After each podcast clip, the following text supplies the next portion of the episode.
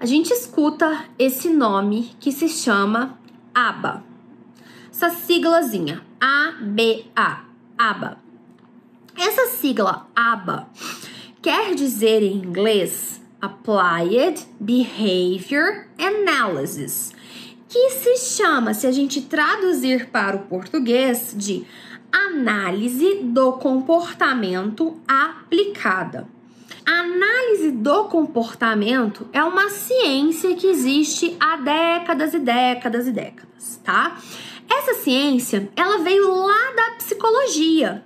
Então, é muito comum que profissionais da psicologia, psicologia sejam os profissionais que é, viram esta disciplina primeiro, que já conhecem essa disciplina há mais tempo ela faz parte da grade dos cursos de psicologia em maior ou menor escala, tá? Tem gente que vai ter visto muitas disciplinas, tem gente que não vai ter visto quase nada. Tem gente que ama essa disciplina na faculdade de psicologia, tem gente que odeia. Então, dentro da psicologia existem diversas linhas teóricas a psicanálise, a gestalt, uma série de coisas. Então, nós temos aí essa ciência que possui décadas e décadas, é uma ciência, é uma área do saber, né?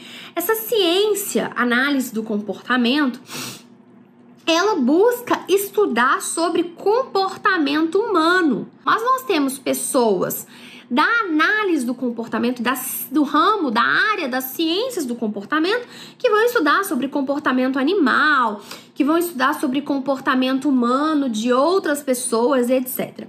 Por que, que o meu interesse por essa ciência começou? Por causa do autismo. Tá? O pai dessa ciência, a qual possui aí muitos apaixonados, quase que devotos e tudo, é o Skinner, tá? Que muito provavelmente você que é da educação também estudou sobre, sobre Skinner quando você foi estudar sobre as teorias da aprendizagem.